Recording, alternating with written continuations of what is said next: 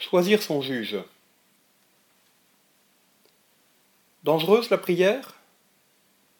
Bien sûr, elle est par excellence une bonne chose à laquelle Jésus nous exhorte sans cesse. Mais le risque, c'est d'en tirer orgueil.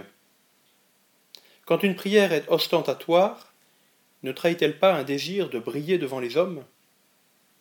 Il faut donc prier secrètement. Certes, on ne cherche plus l'admiration du monde, mais n'a-t-on pas simplement remplacé l'orgueil devant les hommes par l'orgueil devant Dieu? Finalement, pour la prière comme pour le jeûne, notre attitude va être jugée. Simplement, il faut choisir son juge, Dieu ou le monde. Sans hésitation, c'est le Seigneur qu'il faut choisir.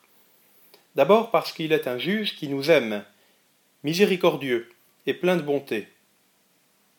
Le monde, au contraire, est ambigu, inconstant dans son jugement. Il peut porter au nu un homme et le crucifier ensuite. Albert Camus l'a bien compris, qui déclare Le jugement de Dieu, je l'attends de pied ferme. J'ai connu ce qu'il y a de pire, qui est le jugement des hommes. Par ailleurs, la prière s'inscrit dans une relation d'amitié entre Dieu et moi. C'est un acte trop intime pour être soumis à l'appréciation d'une personne extérieure. Une vraie relation avec quelqu'un qu'on aime est faite de paroles, de gestes, de silences, que nul ne peut comprendre que les deux qui s'aiment. L'amour fait entrer dans un monde nouveau, insaisissable du dehors. Ainsi le disent les vers de Louis Aragon.